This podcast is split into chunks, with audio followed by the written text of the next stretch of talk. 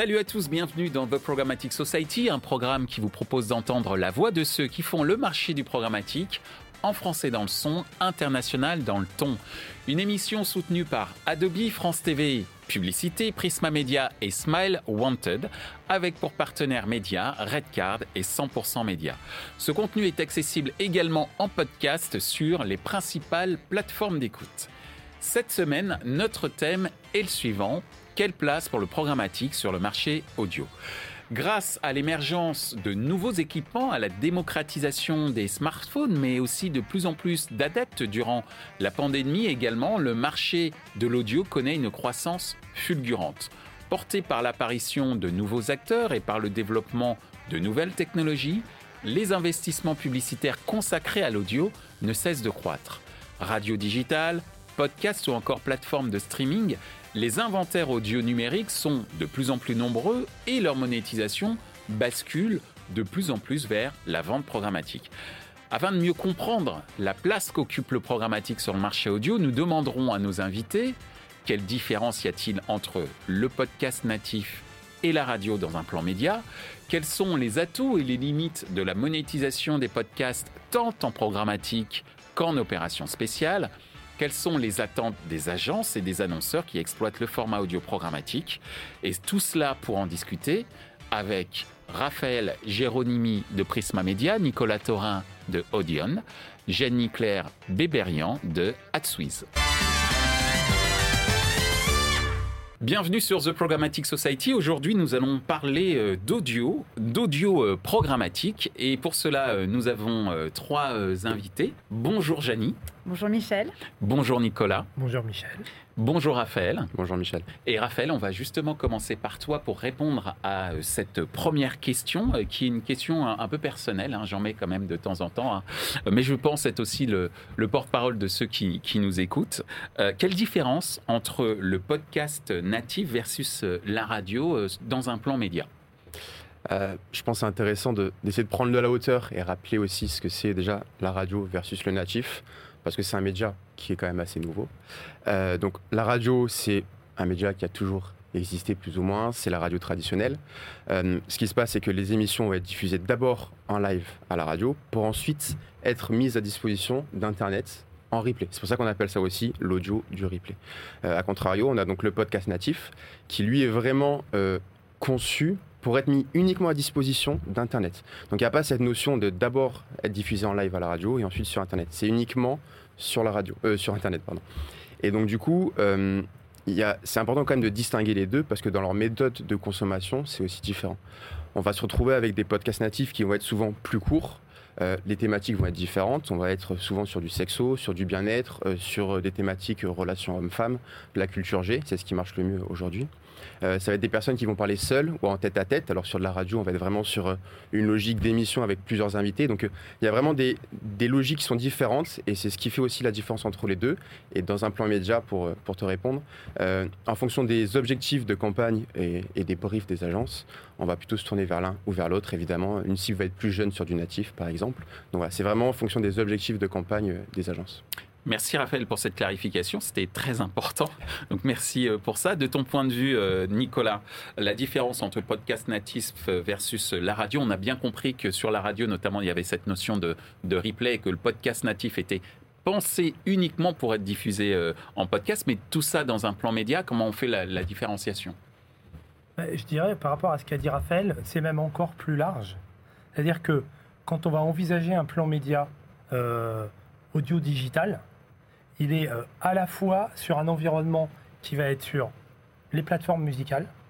Il faut savoir qu'il y a euh, plus de 50% des gens qui écoutent de la musique et qui n'y sont pas abonnés. Et donc le modèle publicitaire, euh, le, modèle pour se faire rémunérer, c'est la publicité. Mm.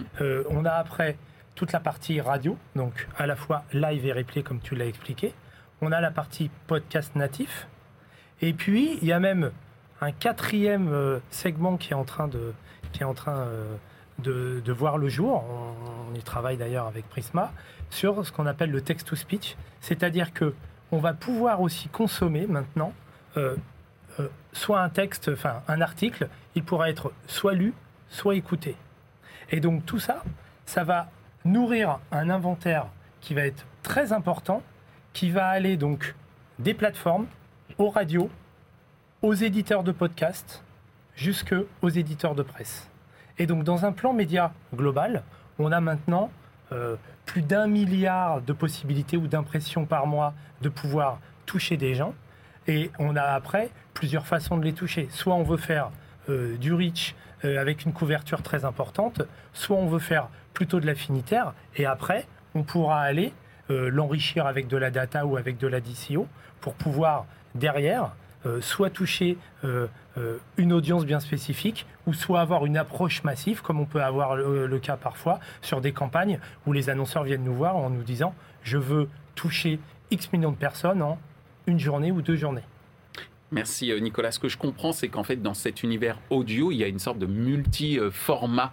Euh, et, cette fameuse nouveauté, c'est-à-dire d'écouter des articles euh, au lieu de les lire, c'est quand même une, une, avancée quand même certaine pour certains consommateurs comme moi qui n'ont pas le temps parfois de se poser et qui préfèrent courir plutôt que de se poser et, lire. Mais effectivement, là derrière, sur un plan publicitaire, ça ouvre des horizons euh, assez, assez incroyables. Merci euh, pour, pour ces explications, Nicolas. De ton point de vue, euh, Janie, c'est quoi ta, ta, vision et, ta vision en, ce qui concerne la différence entre podcast natif versus la radio? On a parlé aussi du replay tout à l'heure.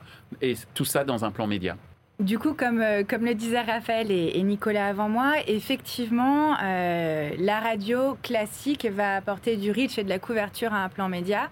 Le podcast natif, lui, va apporter de l'affinité et de l'engagement du fait d'une relation qui est beaucoup plus immersive avec l'auditeur. Euh, et donc, du coup, euh, c'est vraiment euh, complémentaire selon moi. Après, au niveau déjà du mode d'achat, ce n'est pas le même. En radio, on va acheter avec des coûts GRP. sur le podcast natif, on est sur du CPM.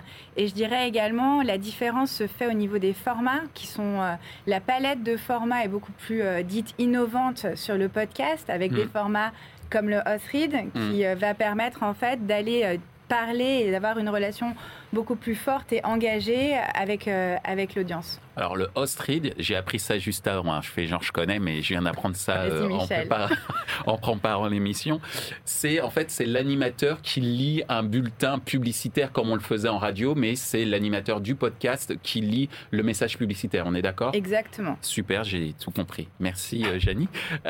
alors justement, Maintenant qu'on a compris quelle était cette différence entre podcast natif, radio et également cette multiplicité de, formats euh, euh, à venir, bon, je vais quand même poser une question un petit peu challenging, c'est quels sont les atouts mais aussi les limites de la monétisation euh, des podcasts, et là je parle des podcasts, tant en programmatique qu'en opération spéciale, de ton point de vue d'éditeur, Raphaël? Alors, déjà, nous, chez Prisma, on fait cohabiter les deux. On a les OPS et le programmatique. Mm. Aujourd'hui, les OPS, ça représente 70% de notre chiffre d'affaires à peu près. Hmm. Euh, donc c'est quand même le levier qui draine le plus de chiffres. Euh, l'atout principal euh, de, ce levier, il vient de par son format. On va être sur des logiques de brand safety, de, de brand content, pardon. Et donc du coup, mais aussi de brand safety, puisque je, vais, c'est un lapsus très intéressant parce que justement l'annonceur sait dans quel environnement il va communiquer, donc on peut parler de brand safety aussi raison. et donc, du coup, l'annonceur va, pouvoir bénéficier de son propre podcast de marque. Et ça va être une, occasion pour lui. Et je pense que l'audio, c'est un des seuls, et les podcasts natifs, c'est un des seuls euh, médias qui le permet, de, prendre la parole sur une temporalité aussi importante. Ça va être des épisodes euh, de 30 minutes, entre 15 et 30 minutes. Et on va avoir 3 à 4 épisodes. Donc, pour lui, prendre la parole sur des thématiques qui lui tiennent à cœur et parler de lui de façon indirecte, c'est quand même très intéressant. Donc là, on est d'accord, on parle des podcasts type opération spéciale, des podcasts construits pour un annonceur. Exactement, c'est vraiment un accompagnement qu'on propose à l'annonceur dans ce cadre-là. Et ça, ce type de produit, c'est déjà 70% de ton chiffre d'affaires? Aujourd'hui, entre ça et ce qu'on appelle du sponsoring, j'allais venir. Mais c'est vraiment les deux avec le sponsoring qui est donc dans des logiques de street, ce que tu hmm. disais, où là c'est vraiment un accompagnement sur mesure dans l'enregistrement du spot publicitaire. Et donc ces deux pour euh, format-là proposent, enfin, c'est 70% de notre chiffre d'affaires. La raison numéro 2 que, j'identifie, c'est euh, sur les tickets d'entrée. Sur les OPS, on va être sur des CPM qui vont être 3 à 4 fois supérieurs que sur du programmatique. On va très rapidement euh, atteindre et dépasser les 60 euros. Donc forcément, les tickets d'entrée sont plus, intéressants. Et pour nous, éditeurs, une marque préfère très logiquement savoir qu'un podcast est sponsorisé de, de sur se lever parce que forcément, en termes de budget, de rentabilité, c'est plus intéressant pour lui. Merci Raphaël. Nicolas, les atouts et, limites de la monétisation des podcasts en programmatique qu'en opération spéciale? Bah, Pour moi, le premier atout, c'est que et vous avez le droit de me parler des limites aussi quand même. J'en parlerai, parlerai, à la fin. Il y en a, il y en a Mais le premier atout, c'est que c'est un format digital. Et ça, c'est hyper important. Pour moi, c'est le troisième format de l'environnement digital. Après le display, la vidéo il y a 10 ans, il y a l'audio qui vient d'apparaître. Et pourquoi il est digital? Parce que il est, euh, enfin, on l'utilise publicitairement avec toutes les technologies du digital un ad serveur, on peut y mettre, on peut le contextualiser, on peut y mettre de la DCO, on peut faire une programmation horaire, on peut faire plein de choses qui, sont, qui ont les mêmes KPIs que, que le digital. La seule limite, c'est qu'il n'y a pas de clic. Mais par contre, on a. Euh, c'est peu encombré. On a euh, très très peu de, de, pré-roll ou de post-roll. C'est-à-dire qu'on a une marque, un contenu. Et ça, c'est euh, très valorisant pour les marques et c'est ce qu'elles viennent rechercher. La deuxième chose, c'est que c'est très immersif aussi. On est à la fois connecté dans la façon de le consommer, mais à la fois déconnecté. C'est-à-dire que c'est un média où on n'a pas son téléphone devant soi. Et c'est quelque chose de très important pour une marque. Ça veut dire qu'elle euh, n'est pas invasive. Mm. On l'entend, mais on n'a pas cet effet euh, visuel qu'on peut avoir qui devient de plus en plus insupportable parfois euh, sur le digital. Et qui nous déconnecte complètement, comme tu le disais, de notre environnement. Donc, euh. c'est un média qui est connecté, mais qui nous, qui nous fait prendre un temps un peu plus libre et euh, beaucoup plus immersif.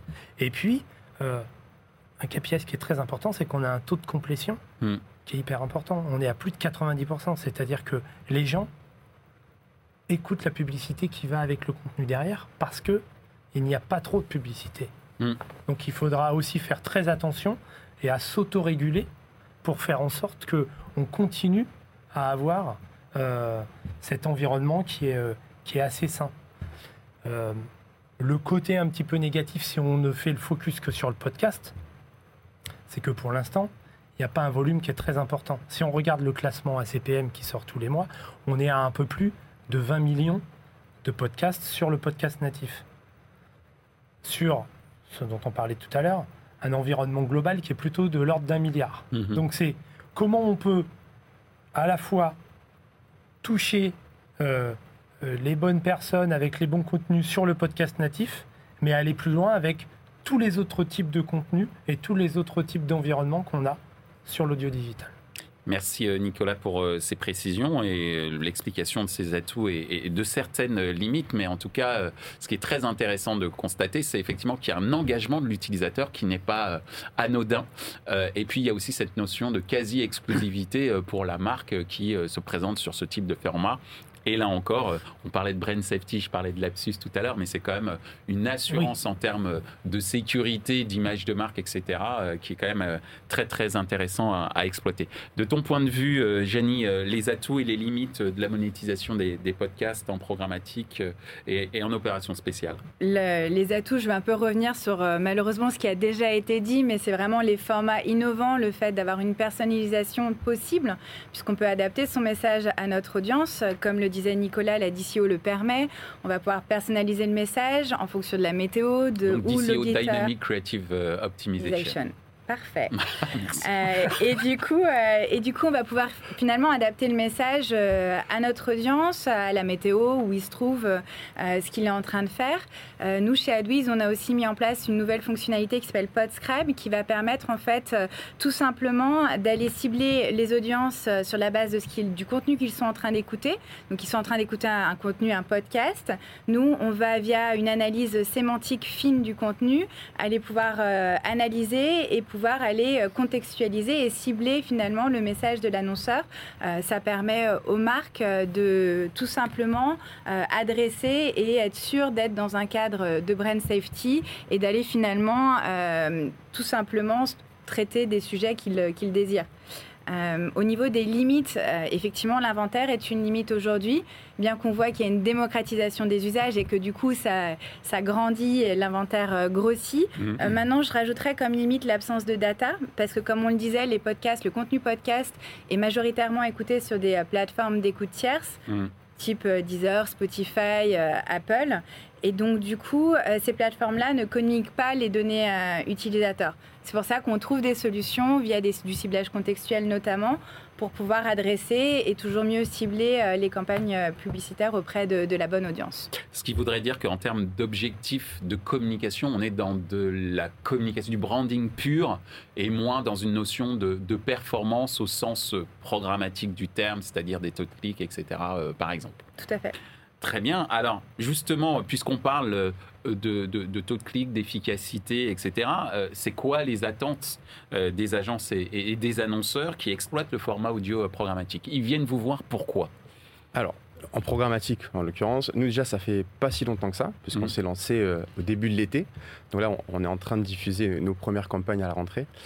Aujourd'hui, on a à peu près un million d'écoutes disponibles en, programmatique, réparti entre Prisma et Cerise, mais disponible sur un même deal programmatique. C'est mmh. important de, le préciser. Donc, ce qu'on se rend compte sur ces campagnes, c'est que euh, aujourd'hui, la première chose, c'est qu'en programmatique, les agences viennent nous solliciter pour euh, la diversité d'un cadre de diff. Ils mmh. vont pouvoir diffuser sur une cinquantaine de podcasts différents en nous sollicitant. Et du coup, cette diversification qui est faite dans le cadre de diff les intéresse euh, énormément. On parlait tout à l'heure de, brand safety, donc mm. c'est le cas aussi. Mm. Euh, chaque podcast chez nous est identifié, à une marque, à une marque qui est forte sur le marché. Donc ça répond parfaitement à, cette problématique. Et pour te répondre en termes de KPI euh, pur et dur, euh, c'est ce que tu disais tout à l'heure Nicolas, ça va être vraiment déjà le LTR, ce qu'on appelle le Listen to Rate, qui est mm. l'équivalent du VTR sur la vidéo.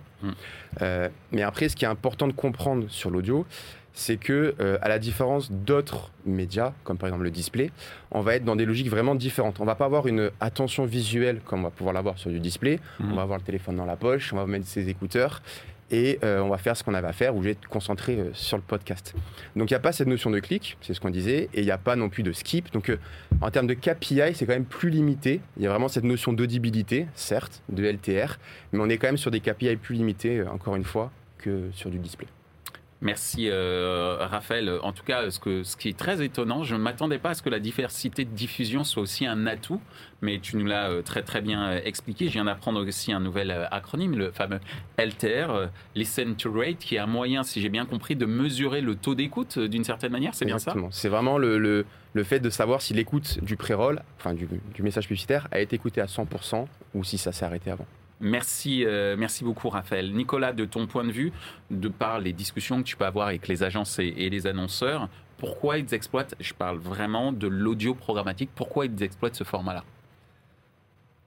La première chose qu'on doit, qu'on doit faire, c'est déjà de rendre les choses très simples. Mm-hmm. Ce qu'on essaye de faire ici. Hein. Exactement.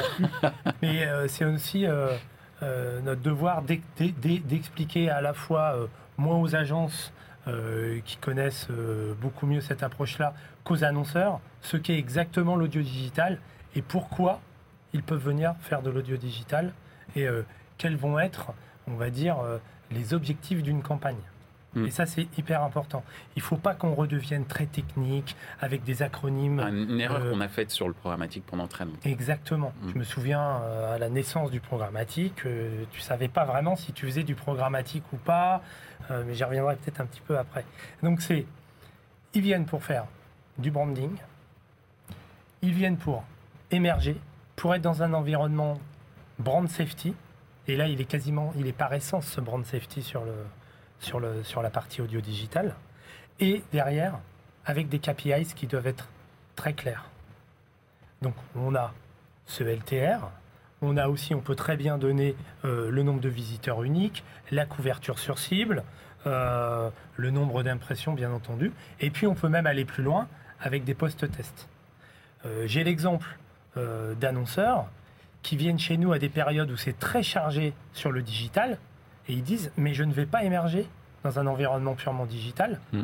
Je vais donc activer cette partie audio digital et je vais quand même le mesurer derrière sur du post-test pour voir quels vont être euh, les résultats. Et euh, cette marque, ça fait la cinquième campagne qu'elle vient faire chez nous sur des, sur des enveloppes budgétaires qui sont hyper importantes. Donc on voit que c'est à la fois être clair, avoir des KPIs qui sont bien définis à l'avance, et puis le mesurer sans qu'il y ait forcément le taux de clic. Très bien. Merci euh, Nicolas, c'est extrêmement clair sur effectivement pourquoi euh, les annonceurs euh, viennent sur ce format, un besoin d'émergence, si j'ai bien compris, complémentaire à ce qui pourrait être fait sur d'autres supports digitaux d'une certaine manière.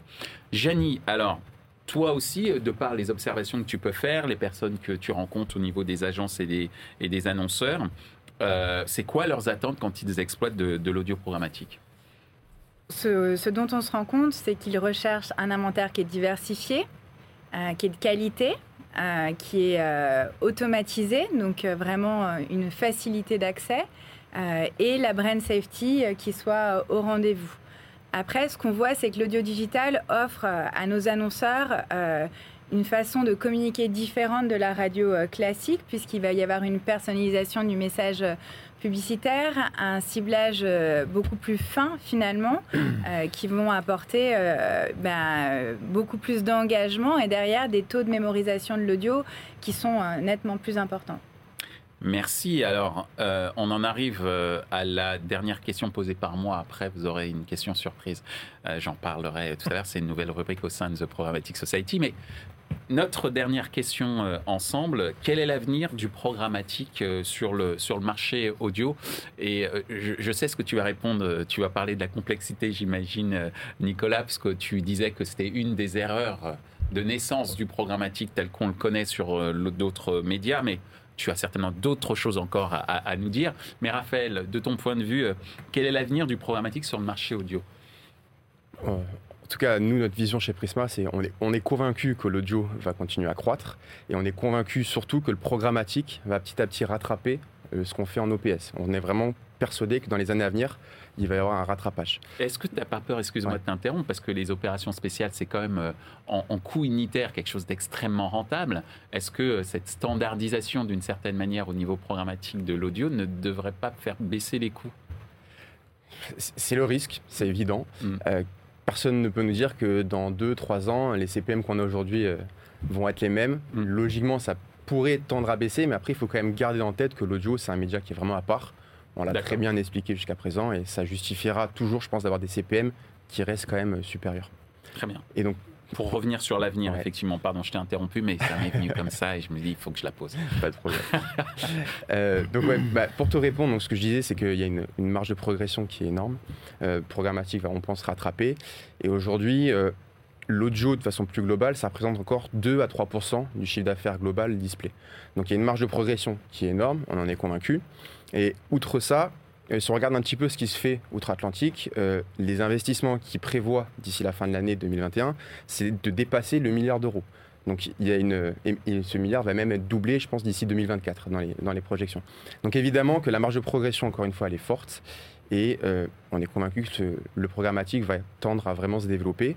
Après, il faut vraiment garder en tête qu'on aura aussi besoin euh, d'une ouverture supérieure des plateformes d'écoute, c'est ce que tu disais tout à l'heure, Janie, parce qu'aujourd'hui, voilà, Spotify, aujourd'hui, Apple Podcasts ne jouent pas toujours le jeu de la transparence sur le partage de la donnée, et c'est important aussi. Nous, par exemple, on a à peu près 60% de nos écoutes qui sont faites sur ces plateformes, et on aura aussi besoin qu'il y ait plus de transparence de leur part pour aussi développer euh, le programmatique. Merci euh, Raphaël pour ces précisions sur l'avenir. Nicolas, de ton point de vue, comment tu vois l'avenir du programmatique pour le marché audio? En fait, il faut, mais un peu comme au début du programmatique, il faut qu'on passe d'un gré à gré automatisé, mhm. ce qui était un peu le cas au départ. Hein. Je me souviens d'il y a une dizaine d'années où on me disait non, non, mais je fais toutes mes campagnes en programmatique, puis quand tu regardais, c'était mhm. juste l'outil qui était programmatique. utilisé. Mais sinon, c'était un OI qui était envoyé mhm. avec une date de début, une date de fin, un volume. Donc c'est passé d'un gré au gré automatisé à une vraie façon d'opérer au niveau du programmatique. C'est-à-dire que d'utiliser tous les assets du digital euh, et d'utiliser toute la profondeur des inventaires pour pouvoir avoir un plan média qui soit très très large et exhaustif. Je me fais l'avocat du diable, excuse-moi, je t'interromps, mais tu parles de toute la palette existante euh, dans le digital, mais il y a une palette quand même essentielle qui a permis au digital justement de passer du gré à gré à quelque chose de vraiment automatisé euh, en fonction des différentes informations. C'est la data qui n'existe pas forcément aujourd'hui sur l'audio. On peut l'enrichir. On peut enrichir nos plans médias avec de la data. Nous, par exemple, on a signé un partenariat. Hein. On a signé un partenariat avec Exclusif. On n'a pas de first party. On n'est mm. pas éditeur. On peut pas avoir de, mm. de. Par contre, on achète de la data pour pouvoir après cibler certains utilisateurs lorsqu'on nous demande de la data. Mais on peut faire que du contexte, que de la data, du rich ou les deux. D'accord. Ok, je t'ai interrompu. Euh, non, non, mais il n'y a pas de euh, souci. mais ça, ça j'ai des petites. Euh, alors, donc. Et donc, pour l'instant, on utilise plus, on va dire, un spot radio classique qu'on va pousser et le diffuser dans le digital mais plutôt en approche gré à gré. Je pense qu'on va pouvoir utiliser de plus en plus des spots qui, peuvent partir de la radio, mais qui vont être optimisés avec plusieurs pistes en termes de DCO pour se dire je vais pouvoir le contextualiser suivant le jour de la semaine, l'heure, euh, le temps qu'il fait, l'endroit où je me trouve. Ce que, peut, ce, ce que ne peut pas faire la radio pour aller beaucoup plus loin. Et puis derrière, euh, ils mettent plus de, de complexité pardon, de trading euh, en l'optimisant euh, au fur et à mesure, en se mhm. disant j'avais une palette de créatives avec, je sais pas moi, une centaine de créas, il y en a 10 qui marchent, et je vais pouvoir aussi optimiser mon mode d'achat au mhm. fur et à mesure avec cette approche programmatique. Très bien. Donc c'est vraiment essayer d'accélérer sur une vraie façon d'acheter programmatique. Merci euh, Nicolas. Euh, l'avenir euh, euh, du programmatique sur le marché audio, qu'est-ce que tu en penses? Quelle, est ta, vision des choses? Alors, il est très prometteur. Il faut savoir que chez AdWiz, on est, on est un full stack technologique audio-centrique, donc on voit à peu près tout ce qui se passe au niveau global. sur le marché français, l'achat programmatique est déjà très développé, beaucoup plus développé que sur les autres marchés européens d'ailleurs par rapport aux achats digitaux, audio-digitaux.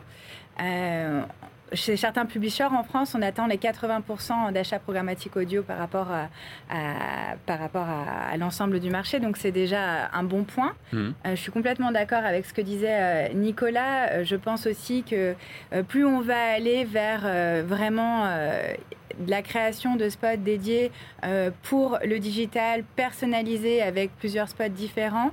Euh, et plus, ça va aussi permettre de développer euh, ce marché-là. Mais c'est un avenir qui est prometteur. Comme la vidéo, l'audio opère sa digitalisation. On n'en est qu'au début et, la croissance va être fulgurante, je pense. Eh bien, fulgurante euh, est également l'adjectif qui convient pour la euh, prochaine rubrique, puisqu'il va falloir que vous soyez fulgurant au niveau de vos réponses. Super.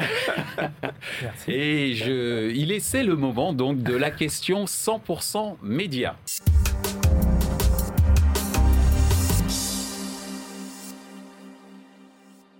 Alors, je rappelle ce que c'est euh, la question 100% média. Nous avons euh, la chance d'avoir pour partenaire média la newsletter 100% euh, média au sein du groupe Offre Média 100% média.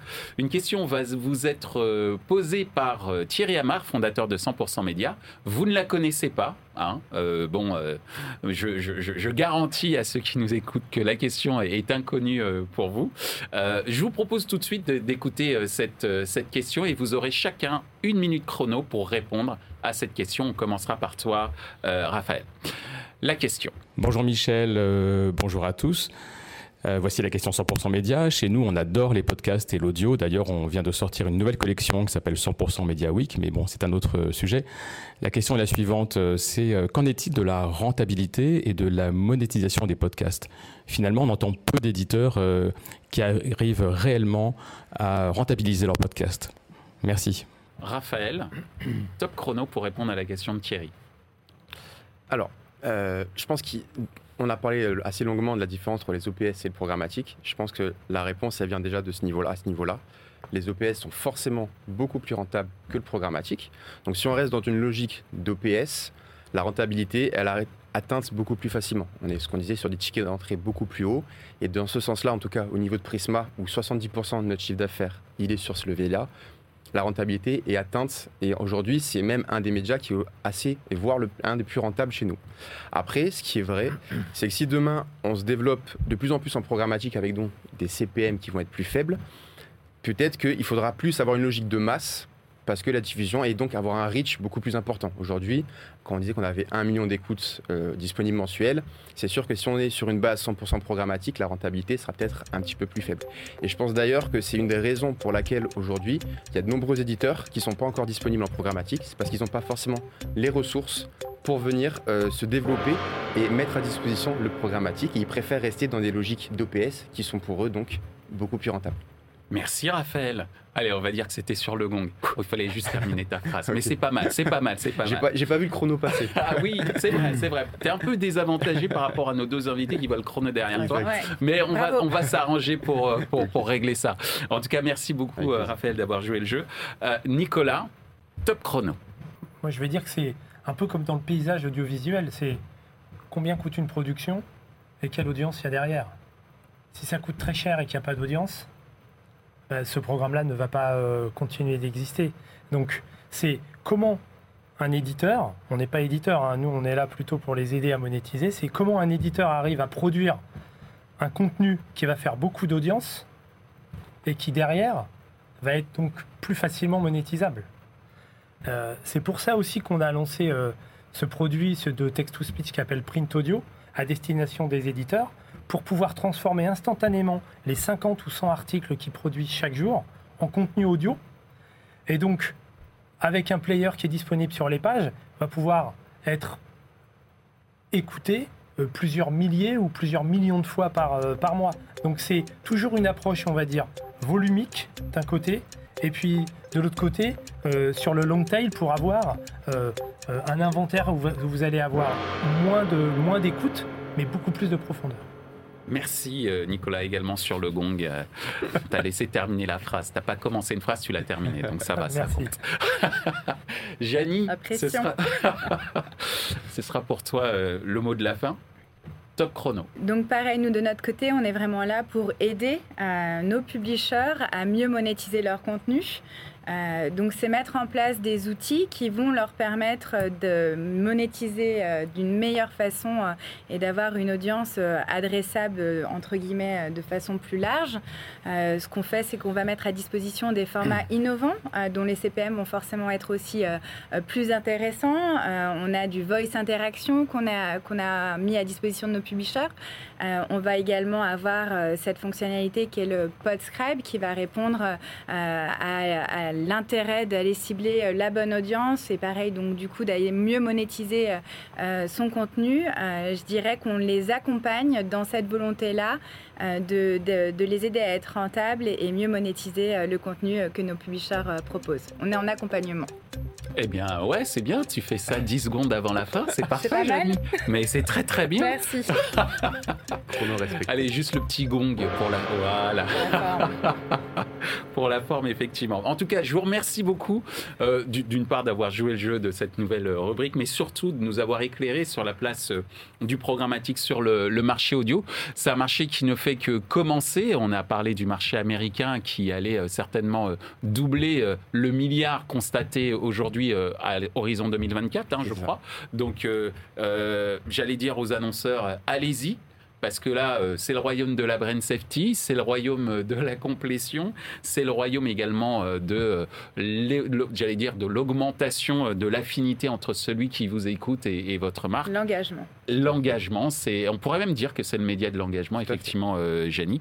Donc, merci de nous avoir sensibilisés sur ces, sur ces atouts et il n'y a pas de limite, en fait. Donc, donc voilà.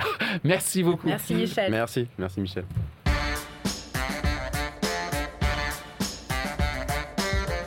Ainsi s'achève ce débat autour du programmatique sur le marché audio. Ce contenu est accessible en podcast sur les principales plateformes d'écoute. Merci à Adobe, France TV Publicité, Prisma Media et Smile Wanted pour leur soutien. Un merci également à nos partenaires médias, Redcard et 100% Média. Merci également à l'ensemble des équipes d'Altis Media pour la réalisation de ce programme.